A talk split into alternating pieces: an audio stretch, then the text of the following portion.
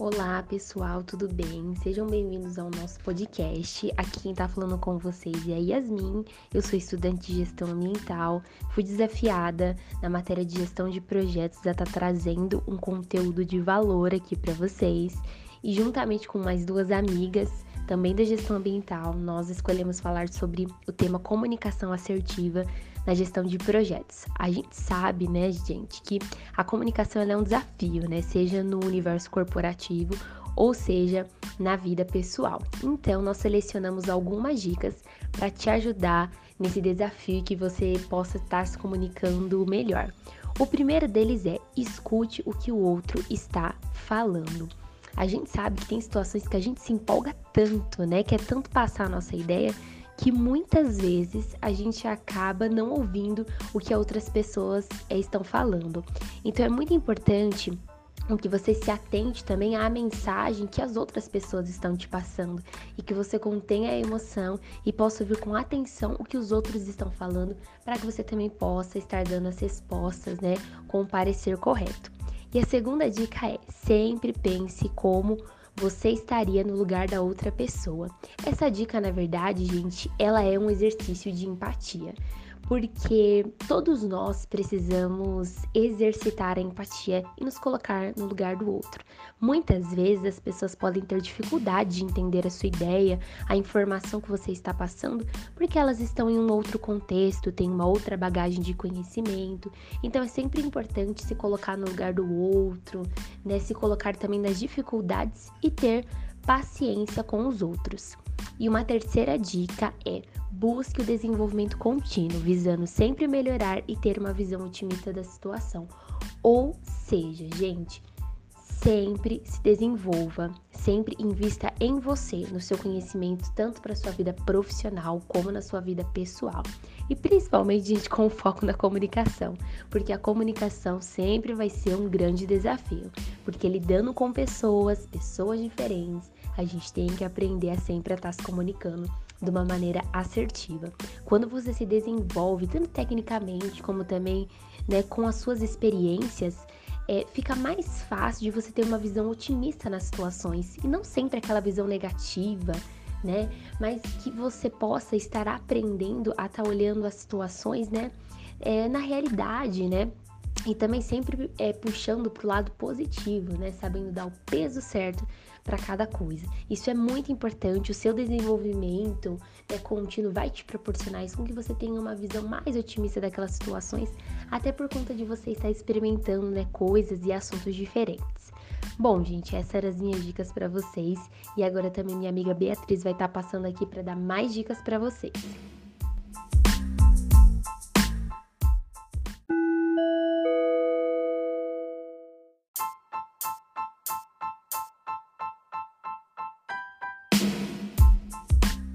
Olá, aqui é Beatriz. Eu também faço parte do projeto e eu separei aqui quatro dicas.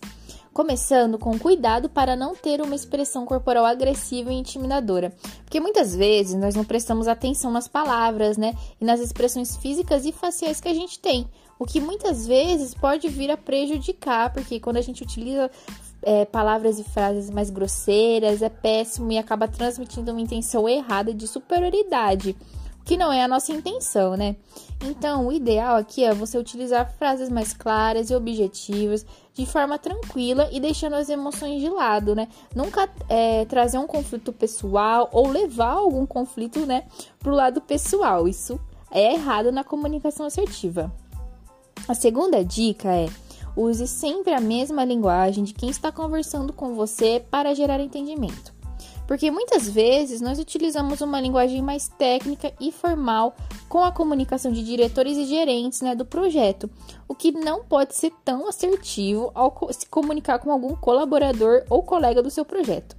A chave aqui sempre vai ser facilitar a troca das informações, mesmo que de uma forma mais informal, não tem problema. O ideal, o importante é que a pessoa que está te ouvindo entenda. O objetivo é transmitir essa mensagem e ter a certeza de que você está sendo compreendido de forma correta. A próxima dica que eu separei aqui é: tenha embasamento na fala, demonstre todo o seu conhecimento do assunto de forma clara e não se abale com as dúvidas. Então, assim, aqui o objetivo é você ter certeza da informação de que você está passando. Porque assim, é péssimo, né? Você passar alguma informação errada, ou então você não entender muito bem e acabar falando ali é algo que não é correto. Então, estude sempre sobre o projeto, entenda qual que é o seu objetivo e qual que é a melhor forma de você alcançar ele. As dúvidas, elas sempre vão surgir. É normal e tá tudo bem. O ideal é sempre você ter humildade, né? E falar que você não sabe e ir atrás da informação correta. Então você procura o setor referente, pode procurar aí o gerente do projeto ou até mesmo o diretor, ou então fazer alguns estudos mesmo por conta própria. Estudos sobre gerenciamento de projetos, gerenciamento de tempo, o que pode te ajudar e muito. A quarta e última dica que eu separei é: não se envergonhe por não saber. Ninguém vai nascer sabendo tudo, portanto, não se sinta constrangido por não ter alguma resposta solicitada. A chave sempre será a busca do conhecimento aprendizado.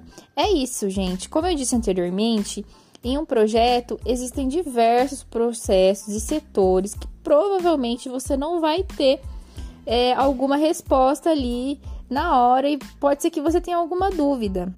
Isso jamais vai ser motivo de vergonha e frustração para você. O que pode ser algo ruim, como eu havia dito anteriormente, é você repassar uma informação errada por ter ficado com vergonha de perguntar, vergonha de falar que não entendeu ou que não sabe. Então, busque sempre é, entender e aprender da melhor forma a informação que você quer passar. O segredo é você identificar a sua dificuldade e fazer o melhor para resolvê-la. Então, assim, você não está entendendo um processo, não está entendendo como que você executa um processo, é, marca uma reunião, tenta conversar com alguém, né, de uma forma mais tranquila e expõe a sua dúvida sem medo de julgamento. Isso é o ideal, porque aí você vai entender realmente a situação, vai sanar a sua dúvida e você não vai correr o risco de errar por ter ficado com medo de perguntar, né? Com isso, eu passo as minhas dicas para a Andrea, que vai continuar e finalizar o podcast.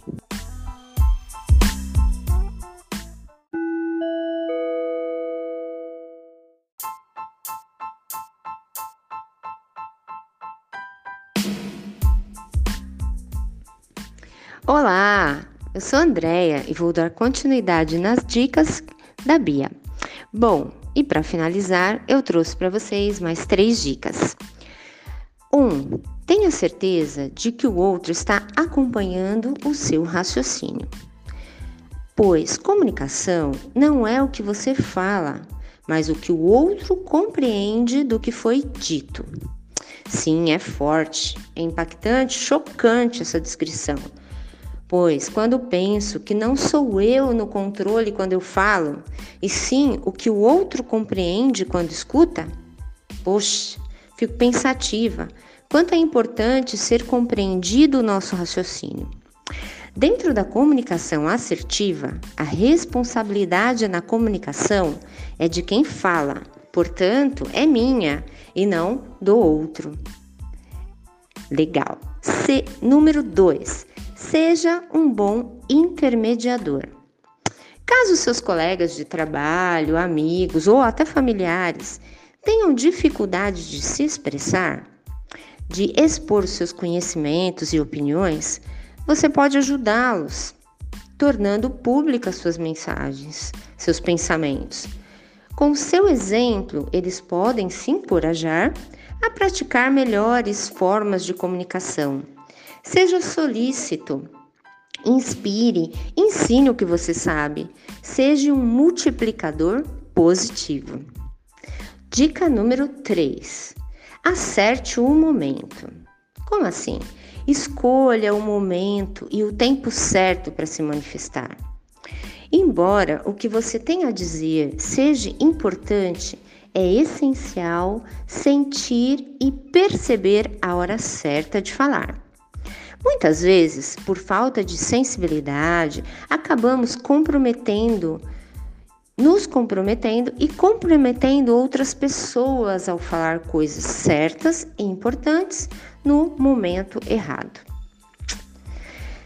Então, são muitos os benefícios de uma comunicação assertiva.